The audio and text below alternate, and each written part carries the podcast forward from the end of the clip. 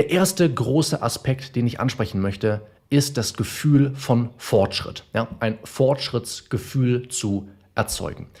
Bereits in den 1960er Jahren hat Frederick Hertzberg, ich glaube, so wird er ausgesprochen, der Gute, wenn er denn noch lebt, Gott hab ihn selig, erforscht, was eigentlich Leute am Arbeitsplatz motiviert.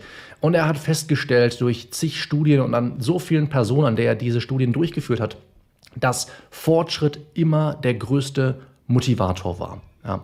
Wenn Leute also das Gefühl hatten, Fortschritte zu machen und voranzukommen in dem, was sie taten, dann waren sie viel eher motiviert, durchzuziehen und eben auch richtig die Ergebnisse zu erzeugen, die sie sich eigentlich für sich erhofft haben.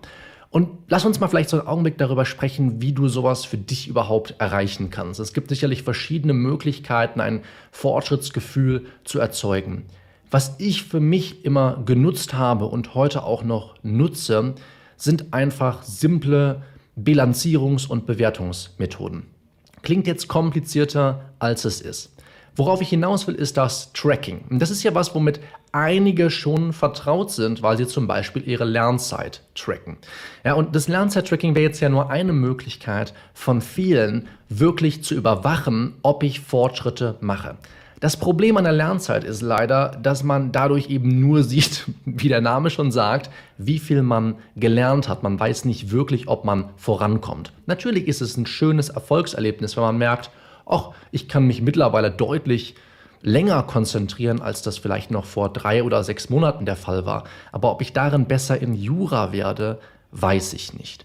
Und ich will dir jetzt auch im Rahmen dieses Videos gar nicht verschiedene Vorschläge machen, was du alles tracken könntest, tracken solltest, welch, wo du Bilanz ziehen musst und wo du das Gefühl haben musst, okay, hier muss ich meine Leistung bewerten.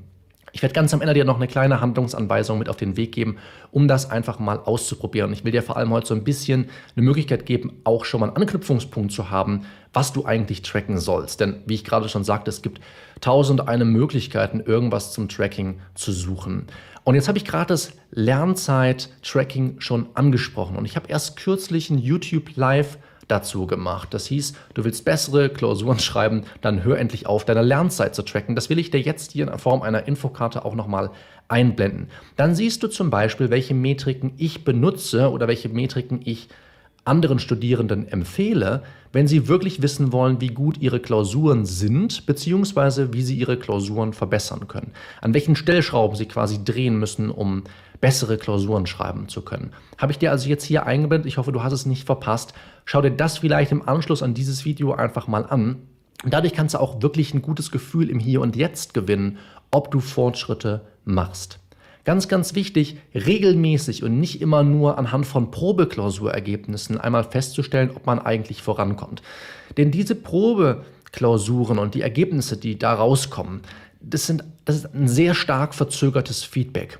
Du brauchst aber täglich im besten Fall, aber mindestens mal wöchentlich schon Feedback, ob du vorankommst.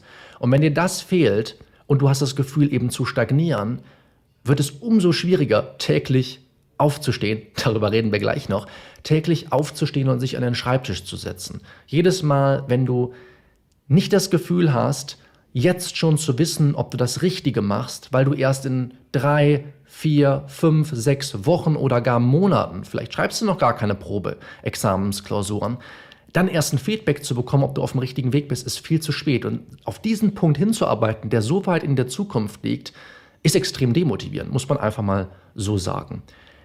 Das Wichtige an diesen Bilanzierungs- und Bewertungsmethoden, wie gesagt, ich gibt andere Videos von mir, wo ich da wirklich in die Tiefe gegangen bin. Ich werde das auf dem Kanal sicherlich auch noch mal in Zukunft ansprechen. Aber das Entscheidende, wenn du irgendwie deinen täglichen Fortschritt beobachten möchtest, ist, dass du das Ganze auch manifestierst. Und damit meine ich jetzt nicht diese Übung fürs mental und emotionale Training, sondern ich meine wirklich Manifestation im Sinne von sichtbar machen. Ja?